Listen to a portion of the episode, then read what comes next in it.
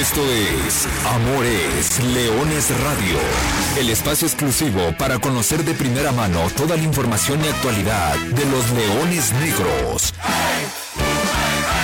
Aquí formarás parte de una manada que nunca deja de rugir.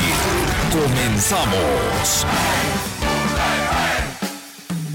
con y pasión, sobre todo corazón, entregándote la. Muy buenas tardes, bienvenidos a Amores Leones Radio, el programa destinado para platicar de todo lo que sucede con el equipo de la Universidad de Guadalajara, con los Leones Negros de la UDG. Con el gusto de saludarlos en este miércoles 24 de febrero, completamente en vivo a través de Frecuencia Deportiva 1340 de AM y por supuesto a la hora y disponible cuando usted quiera en el podcast en las diferentes plataformas digitales. ¿Listos para platicar? Por supuesto, de la previa del partido que tendremos en la cancha del Monumental Estadio Jalisco. Nueve de la noche, los Leones Negros estarán recibiendo a los Potros de Hierro del Atlante en búsqueda de ligar victorias por primera vez en esta liga de expansión. Una liga de expansión que ya cumplió sus primeros seis meses de historia. Y el domingo pasado, desde las oficinas centrales de la liga, cacarearon muchos de los logros que ha tenido esta categoría. Entre ellos, bueno, hablaban de, de, la cantidad de debuts, 162 en total, hablaban del promedio de edad que ha bajado de 26 que existía en el ascenso a 24 que tiene la ahora nueva liga de expansión. Ojo, es una categoría sub-23, ¿eh? El promedio de edad es 24 y, bueno, obviamente el Venadato se puso a rascarle, se puso a investigar y traemos muchos datos muy interesantes de lo que está haciendo Universidad de Guadalajara en esta liga de expansión donde se atañe muy bien a los objetivos o a, la bandera que, que enarbola la expansión MX y Leones Negros. Ha cumplido con creces y ya lo diremos, números, datos, estadísticas y además platicaremos con una leyenda, con un histórico y además con eh, la cabeza de las fuerzas básicas de este equipo de la Universidad de Guadalajara. Todo eso hoy aquí en Amores Leones. Así que para que no se despegue, para que se quede con nosotros, voy a saludar primero a quien me acompaña esta tarde y después le damos pie a nuestro invitado. José María Garrido Chema, ¿cómo andas? Buenas tardes. ¿Qué pasó? Este, aquí andamos, Artur. Gusto saludarte. Saludos eh, el profe ya anda por ahí, gusta saludarle, profe, ya lo vamos a saludar como, como Dios manda. Eh, hay que señalar, Arturo, Leones Negros ya cumplía con los requisitos y con todo lo que cacareaba la liga, desde, o sea, esto que ya se viene anunciando desde el domingo, que tantos debuts, que se haya incrementado el número de, promedio de goles, que se ha bajado el promedio de edad. Leones Negros ya lo hacía, ¿eh? Y, y no de hoy, de, desde que se inventó la Liga de Expansión, lo viene haciendo desde hace varios años clave para eso es el trabajo del, de, nuestro invitado, que ya lo vas a saludar. Clave es la estructura que tiene Universidad de Guadalajara en tus fuerzas básicas, con, con los centros de iniciación deportiva, eh, con, con, toda esta estructura que hay ya bastante sólida. Vamos, eh, no es que Leones Negros se adecuó a una idea, esto ya era promovido desde hace tiempo y todo esto que se quiso venir a implementar pues no es nuevo para la organización. Tú, tú me dirás, tengo la impresión de que el club, sin haberlo revisado, que más jugadores ha debutado en este circuito es Leones Negros, tengo la impresión, pero por lo menos sí es el que más, el que más proyecta jugadores a Liga MX. Eso sí, eso sí. Mira, vamos con, con, los primeros datos. 162 debuts en esta liga de expansión. Los que más han debutado naturalmente por su posición son Tepa, Tlaxcala y Pumas, y Pumas Tabasco. Son equipos que no estaban en la categoría, evidentemente. De los 12 de ascenso, es decir, de los 12 que sobrevivieron del ascenso y que, transmutaron a esta liga de expansión, el que más ha debutado es la Jaiba con 14. En segundo lugar está Leones Negros, Correcaminos y Alebrijes que llevan 12 debuts. Y para hablar de los debuts, para hablar de la formación y para hablar de la historia de estos Leones Negros, me quito el sombrero, me pongo de pie para darle la bienvenida a don Luis Plasencia. Profesor, ¿cómo andas? Qué gusto saludarte y gracias por estar con nosotros aquí en Amores Leones. Ah, muchas gracias, Arturo. Un fuerte abrazo. Chema, eh, pues ahí estamos siempre pendientes de sus programas, siempre pendientes de las transmisiones que hacen. Y aunque ya tenemos un año encerrados pues con, con esta pandemia, con poco trabajo en cancha de fuerzas básicas, de todos modos seguimos dándole vía Zoom y estamos toda la semana en mucha actividad con todo lo que es fuerzas básicas. Oye, profe, qué complicado. Ya, ya platicaremos de muchos temas y seguramente la gente que nos escucha a través de Frecuencia Deportiva tendrá las preguntas para el máximo goleador en la historia de los Leones Negros. Pero, profe, vamos a platicar un poquito arrancando con este tema que hablábamos. Qué complicado seguramente ha sido para ti, para todos los chavitos, sobrevivir a esto, ¿no? Digo, es un tema que nos cayó de golpe y porrazo al mundo que incluso las escuelas y todos nos tuvimos que adaptar, pero, pero en esa cuestión formativa, y no hablo de la parte profesional, entiéndase profesional, tercera, segunda o liga premier y, expansión, sino, sino toda esa base de la pirámide, ¿no? Séptima, sexta, quinta, cuarta, ¿cómo les ha golpeado y cómo, cómo le han hecho para sobrevivir? Sí, mira, ha sido algo muy difícil afortunadamente, y digo de veras afortunadamente, y vaya que yo tengo desde el 74 de conocer todas las entrañas de la Universidad de Guadalajara, cómo se maneja, cómo ha estado, tenemos un gran presidente que nos ha apoyado en todo y, él concretamente nos ha dado la indicación de, cuidar mucho a los niños, de no, no estar trabajando en cancha, eh, porque eh, sucede que ellos pueden llevar el contagio a sus casas con sus padres, con sus abuelos, con todo eso. Entonces, ese es un, gran acierto del maestro Alberto Castellanos, en, realidad, que nos ha permitido trabajar así, nos ha, ha entendido la, la, situación. Entonces, pues hemos tratado de, adecuarnos a lo, a lo que hay, salvo de tercera división, segunda y, y el primer equipo, son los que trabajan porque pues tienen que eh, estar en el, en el torneo de, la federación. Oye, profe, ¿y, qué tanto pierden? ¿O qué tanto van a perder en, en parte de su crecimiento? Porque me imagino que, que este golpe, no sé si lo vamos a notar en un par, tres, cuatro años hacia adelante, ¿no? Esta inactividad natural que, están teniendo los chavos. No lo sabemos, no lo sabemos porque hasta que no regresemos a cancha hemos insistido ya en, en tratar de regresar. Hemos presentado eh, proyectos y pues estamos esperando.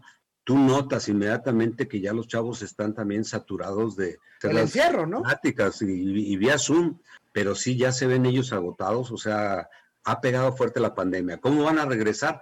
No lo sabemos, ¿eh? No lo sabemos, pero de que estamos listos para trabajar, estamos. Es correcto. Que también estaría bueno, Artur, digo, ya nos lo dará un poquito más el tiempo, platicar sobre la trayectoria del profe, ¿no? En el Estadio Jalisco hay una placa que tú la has de conocer, Artur, que está ubicada de la oficina de Clubes Unidos en la, eh, eh, la puerta de enseguida, en uno de los túneles, que se puso conmemorativa cuando el profe marcó su gol número 100. A mí me tocó estar en ese partido. Me tocó ir a ese partido. No, no recuerdo bien contra qué rival fue. Fue contra Irapuato. ¿Ciento cuántos, profe? ¿122 puede ser? ¿Cuántos fueron? Eh, es que yo nunca llevé la cuenta en realidad. La, los que llevaban todo eso era, eh, era precisamente quien estaba encargado de la, de la prensa y la, la directiva de la universidad, ¿no? Eh, dicen ahí oficialmente en liga que metí 94 goles, pero pues hay un sinfín de goles que se metieron en torneos internacionales, jugamos con CACAF, eh, eh, jugamos partidos eh, de liga, en fin, hay muchos, sí fueron más de 100 goles los que se, hicieron, porque todavía jugué un par de años más después de, esa placa, ¿no? De los cuales, no, de veras que el día que gusten tengo las anécdotas habidas y por haber, que les van a causar sorpresa, les van a causar hilaridad, les van a, causar gusto. De veras que hay muchas, ¿eh? Muchas dentro del vestidor, que ya se pueden platicar, ya se platica uno todo. Oye, vamos eh, a, seguir platicando con el profesor Luis Plasencia. Oye, profe, ya hablamos de, lo complejo que fue para los muchachos de, fuerzas básicas. Ahora damos un pasito hacia adelante y, sabemos lo que está haciendo el equipo en, en, cuanto a, la formación de jugadores se ve reflejado en, tercera, en segunda división, pero, pero demos el salto directo al primer equipo, ya, ya lo platicábamos, 12 debuts los que ha tenido Leones Negros en esta temporada, entre el Guardianes 2020 y el Guardianes 2021. Y yo, que, ahí me, me, pongo a platicar con los muchachos, me resulta increíblemente satisfactorio saber que todos son chicos que llegaron, que hoy tienen 18, 19, 20 años, pero que llegaron a la institución hace 8, 9 años. Es decir, que llegaron siendo unos niños y acá se pulieron, a diferencia de lo que pasó tal vez hace 5, 6, 7 años, que, que, bueno, eran jugadores que fueron captados de diferentes instituciones y que fueron, eh, que ya llegaron con un trabajo previo, pero hoy, hoy todo este trabajo se empieza a ver reflejado ya con estos jugadores 100% hecho en Leones Negros, profe, y, es, y ese es el trabajo tuyo y de todos los profes que, que tal vez no tienen los reflectores que deberían, que son los que los trabajan ahí en, sus primeros años. De toda la institución es el trabajo, ¿verdad? Porque eh, sin el apoyo no lo podríamos hacer. Tenemos un staff muy, muy importante de, entrenadores que bien lo dices, a veces no tienen ellos la, la, cámara, la vitrina para que los vean, pero es gente muy capacitada. Es, es una gente que quiere mucho el fútbol y sobre todo la institución. Ellos ya tienen años trabajando en esta institución y eso, eso, eso cuenta muchísimo. Ahí yo agregaría un poquito a los debuts, no sé en cuanto a números, pero de los debuts de la Universidad de Guadalajara hay que ver las edades, ¿eh? Yo quisiera saber cuántos han debutado gente de 17 años de lo que está debutando Jorge. ¿sí? Ninguno. Ninguno.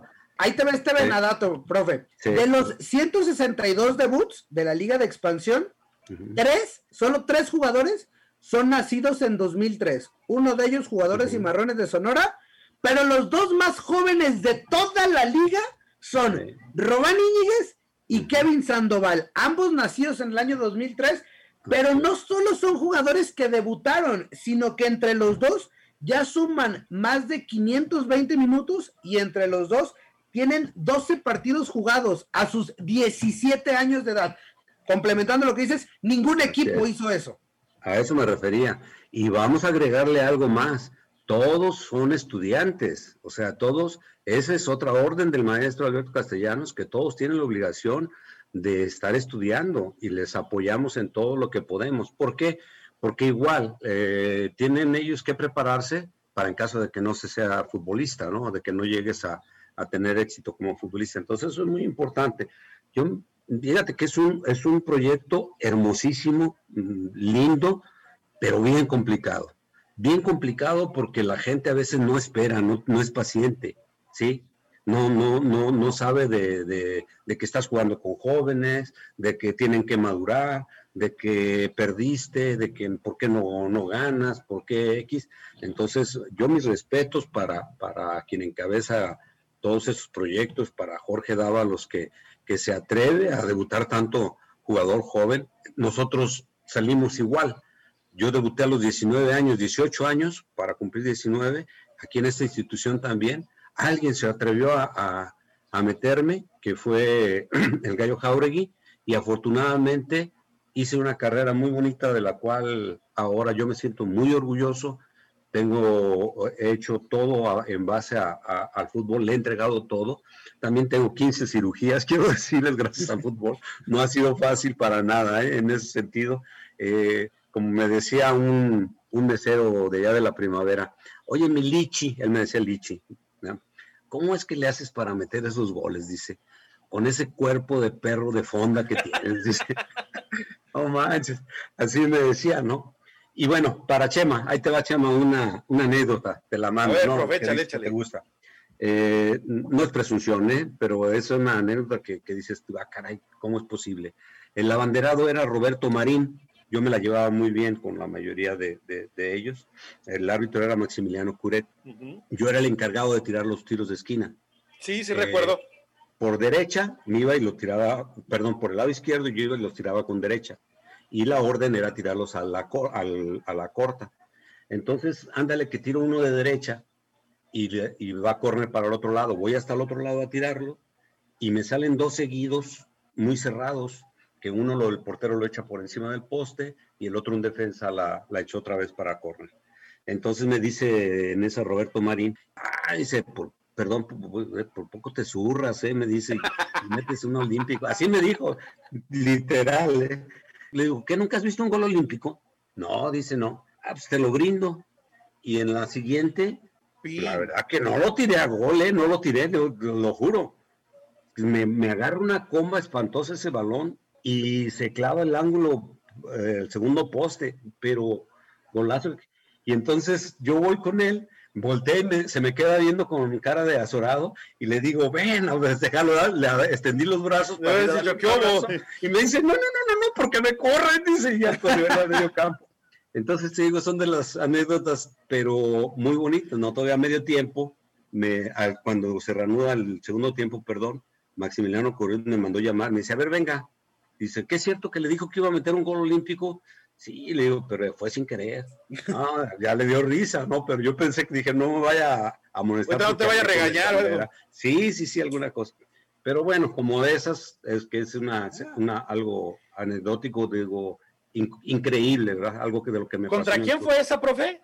Ese fue contra Puebla, en el Jalisco. Era Palou, el, el, el portero. Entonces ya fue, ya fue, fue en el 88. Este, más reciente. Fue en el 88. Sí, fue ya de mis últimos años, precisamente. Oye, entre esa, profe, el, gol olímpico, entre los dos goles en, ¿qué fueron? ¿15, 20 segundos allá en el Marte Gómez en Victoria? 12, segundos. 12, segundos. Doblete en 12 segundos, increíble. Bueno, oye, ¿cuántas, ¿cuántas anécdotas? Profesor, a ver, hablabas justamente de esta época, esta anécdota nos, nos trae al, a, a, esa década finales de los ochentas, y, hay una, una charla que, o una frase, mejor dicho, que, el Capi Dávalos repite mucho y que él dice, esta historia, lo que hoy se está viendo, y ya hablábamos también de la actualidad del equipo, ya la viví o ya se vivió. Para que tú nos cuentes cómo fue vivirlo en carne propia, ustedes ya como los experimentados del equipo, me atrevo a decir tú, el mismo Vikingo, el Cayo, Víctor, ¿cómo fue e, esa transición y esos años de, de vacas flacas o de resultados que no se presentaban y cómo esa generación de canteranos, ¿qué, tantas similitudes podemos encontrar en lo que se vivió en los años 80 a lo que está atravesando el equipo? Claro, era primera división, eran otros tiempos, pero, pero ¿cómo lo podemos colocar eh, eh, en comparación con esa historia? Es, es, igual, es igual, todo, todo se repite. Mira, hay dos, no es solo una historia, son dos, porque yo podría decir que la primera la vivimos nosotros como jóvenes lo que es Dávalos y tu servidor, fuimos los primeros jugadores que emergimos de o surgimos de fuerzas básicas, pero imagínate el equipazo que teníamos. A lo mejor algunos de ustedes no van a recordar muchos, pero te doy una alineación rapidito. Nacho Calderón, que fue el jugador más caro de su época. Daniel Montes de Oca, Héctor Santoyo, Roberto da Silva, Manuel Nájera, todos ellos seleccionados, estoy hablando.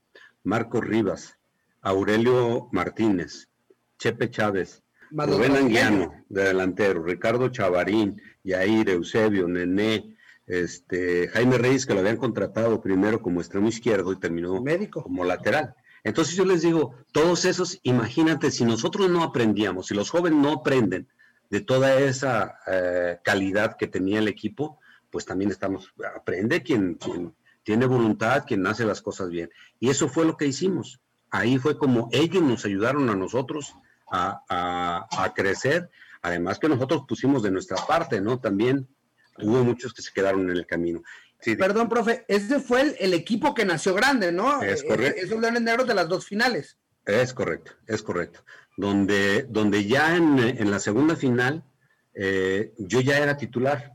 Fíjate que ya en ese torneo yo ya era titular, ah, inclusive fui el jugador mexicano que más goles metió de, aquí en Leones Negros, pues. Entonces, pero ya no me quedo a, jugar la liguilla, ya no me quedo a jugar casi la, la, la final, porque se hicieron dos grupos esa vez y me tuve que ir yo eh, al Mundial Juvenil en Túnez 77. Túnez, claro. Y no, no, ya no me quedé a, a, participar en la final, pues por diferentes circunstancias no, no, no me tocó, ¿no? Ahí fue la que perdimos 1-0. Pero lo que voy es lo siguiente, el, ya empiezas a salir y tienes la oportunidad de crecer con toda esa gama de jugadores. Después si viene una época de vacas flacas porque se tienen que vender jugadores. También la nómina ya era muy alta, muy cara. se empezaron a vender jugadores y se empieza a trabajar con jóvenes, donde el proceso también no es de la noche a la mañana. O sea, el proceso primero es de trabajarlos en fuerzas básicas, irlos ascendiendo, pero luego cuando llegan a primera división no sabes cómo van a responder no sabes quién va a dar el do de pecho, quién se va a quedar, quién te va a, resolver, hay que aguantar todos los errores, todo lo que se equivoca el jugador joven, que se equivocan los, los buenos, que no se equivoquen los que están empezando. A, final de cuentas, profes, es como crece, ¿no? Es, es, culminar con el proceso de formación también, y eso se olvida. Es correcto.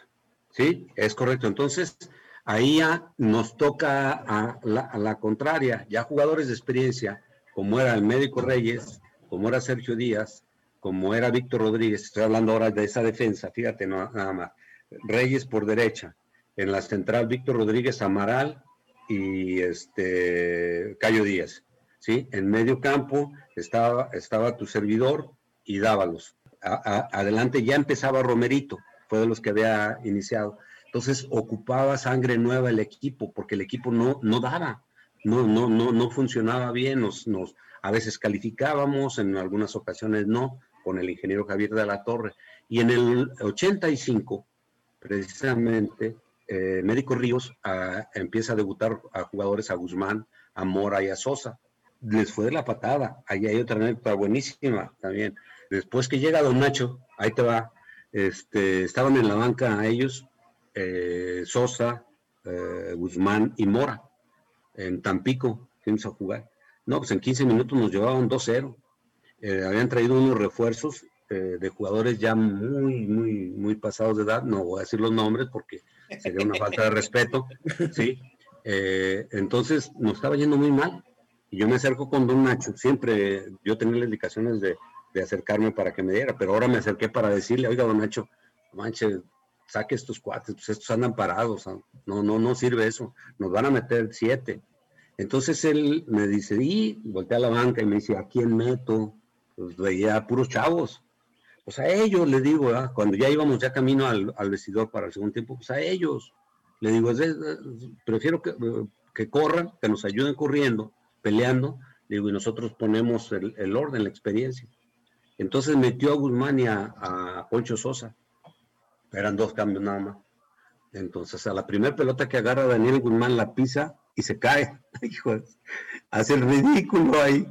Entonces yo estaba cerca de la banca y volteé a don Nacho y me dice, ¿para eso querías que lo metiera? no, hombre, le digo, bueno, pues se tenía que arriesgar. A don Nacho le tocó aguantar esas, ¿no, profe? Sí, es correcto, al inicio nada más.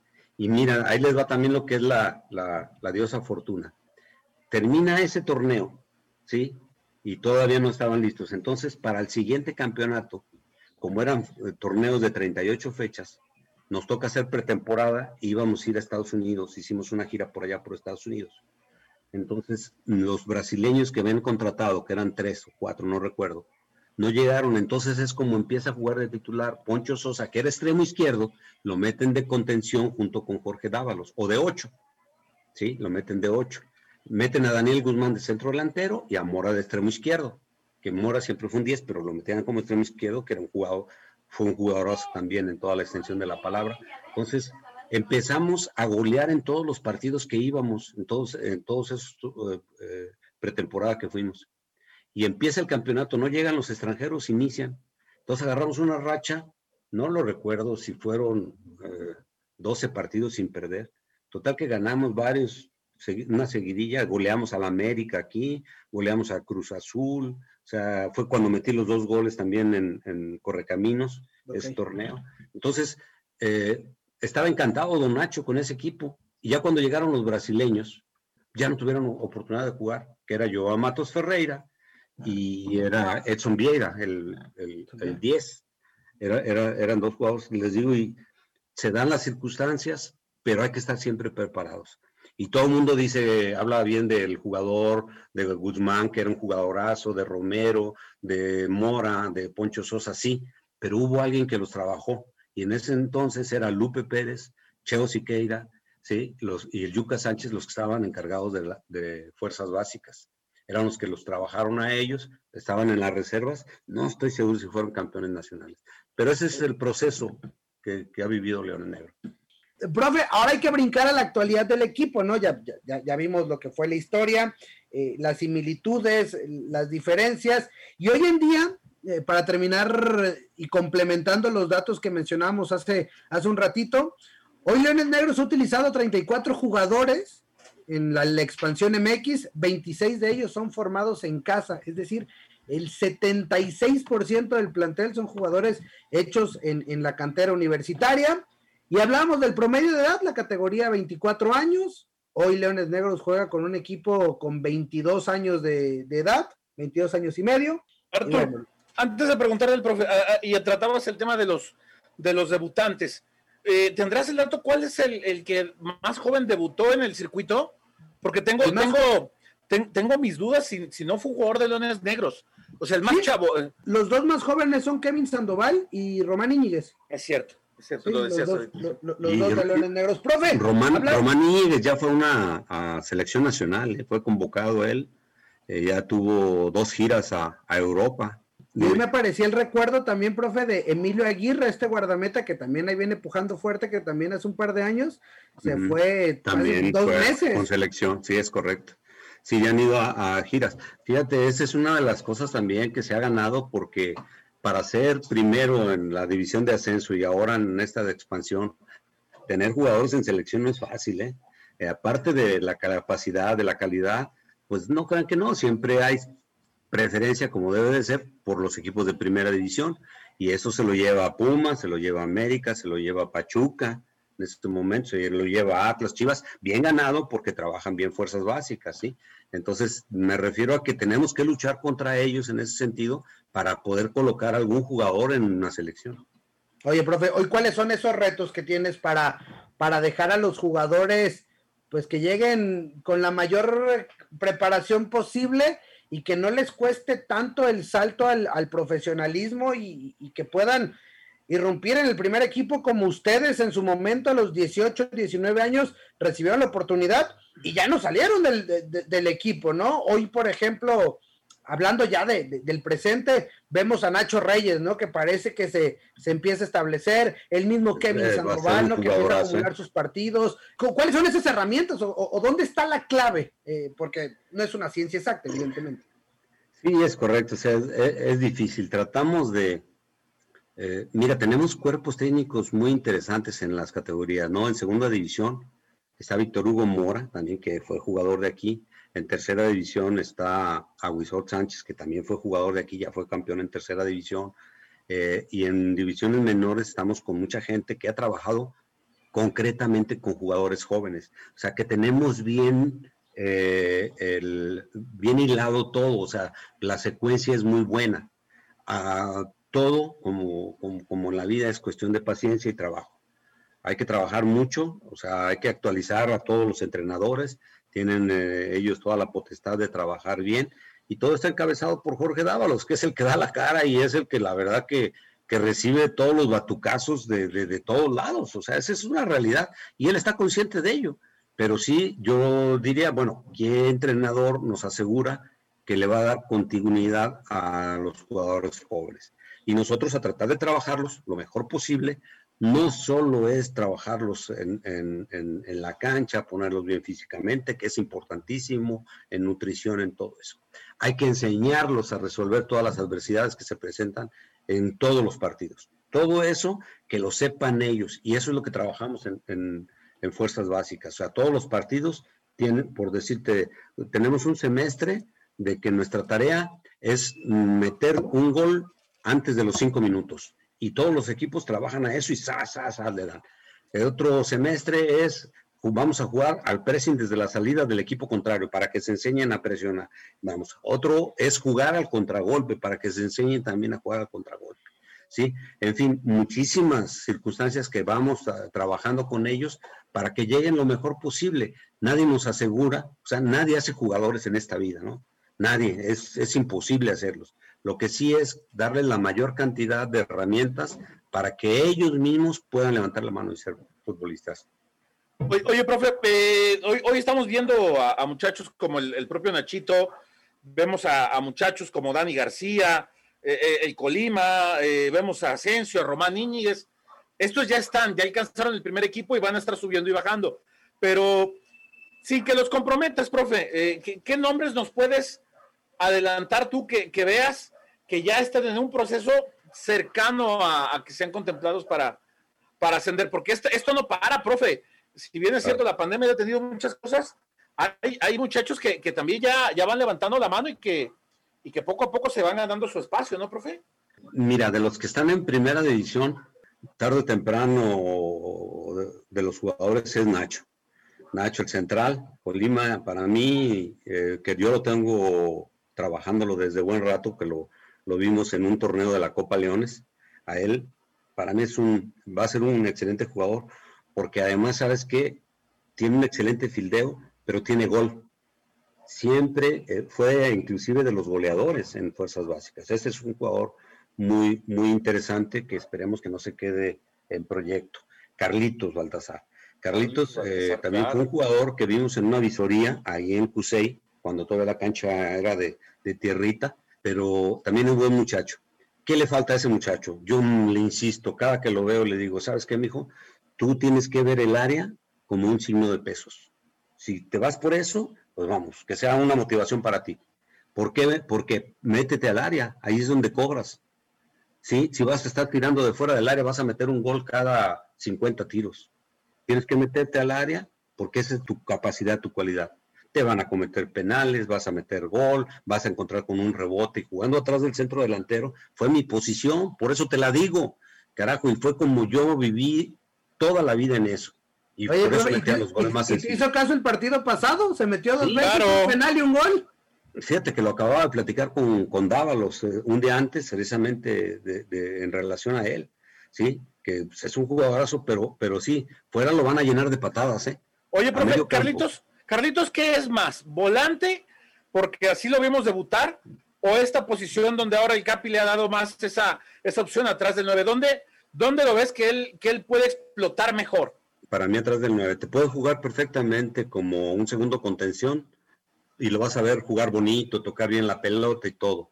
Pero al ser un jugador que tiene gol, yo lo metería más cerca del centro delantero, ¿sí? Porque jugando atrás de un centro delantero, capaz, chocón, fuerte, le van a quedar rebotes, balones, va a meter los goles más sencillos de su vida y, y va a ser goleador. Así de sencillo, ¿sí? Es pasador. Entonces yo creo que eh, en, mi, en lo que yo lo conozco, es donde más productivo es.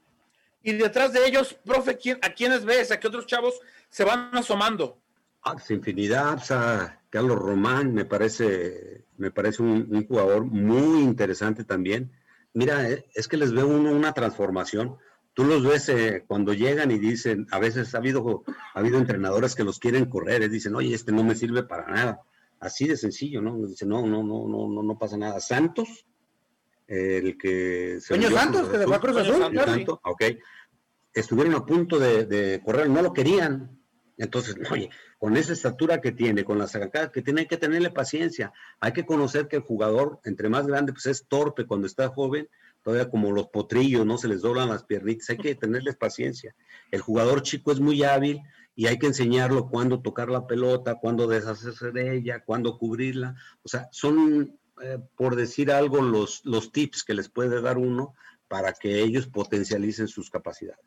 Vaya, vaya que es una labor titánica la hay que hacer esta de formar jugadores. Profesor Luis Plasencia, se nos fue volando el tiempo, prácticamente estamos llegando al final del programa. Muchas gracias, muchas gracias por este contacto. ¿Algo más que se nos queda en el tintero nada más para despedir? agradecerles, agradecerles y, este eh, que sepan, siempre estamos en contacto, siempre los vemos, siempre en las transmisiones también de, mi buen Chema, ahí estamos. Y, a Benavides también un, apasionado, inmediatamente se ve que, que gozan esto del fútbol, son parte fundamental para Leones Negros. Muchas gracias y siempre estaré a sus órdenes. Gracias, profesor. Que no sea la, primera ni por supuesto la, última, aquí en Amores Leones Radio. José María Garrido, gracias al ratito. Pues en el estadio los Leones Negros reciben al Atlante. Ahí, estaremos, este, ahí estaremos al pendiente de Leones Negros, mi estimado Artur. es la jornada número 7. Ya de la actualidad, de los resultados, de la posición en la tabla y del resumen de lo que pasa esta noche, platicamos la próxima semana aquí, miércoles 12 del mediodía, o en el podcast a través de las diferentes plataformas digitales. Yo soy Arturo Benavides, como siempre, les agradezco el favor de su atención y simplemente les recuerdo que goles son amores y amor es leones. Buenas tardes, buen provecho y arriba los leones negros. Hasta aquí llegamos. Gracias por ser parte de esta manada que nunca deja de rugir. Los esperamos el próximo miércoles en Amores Leones Radio.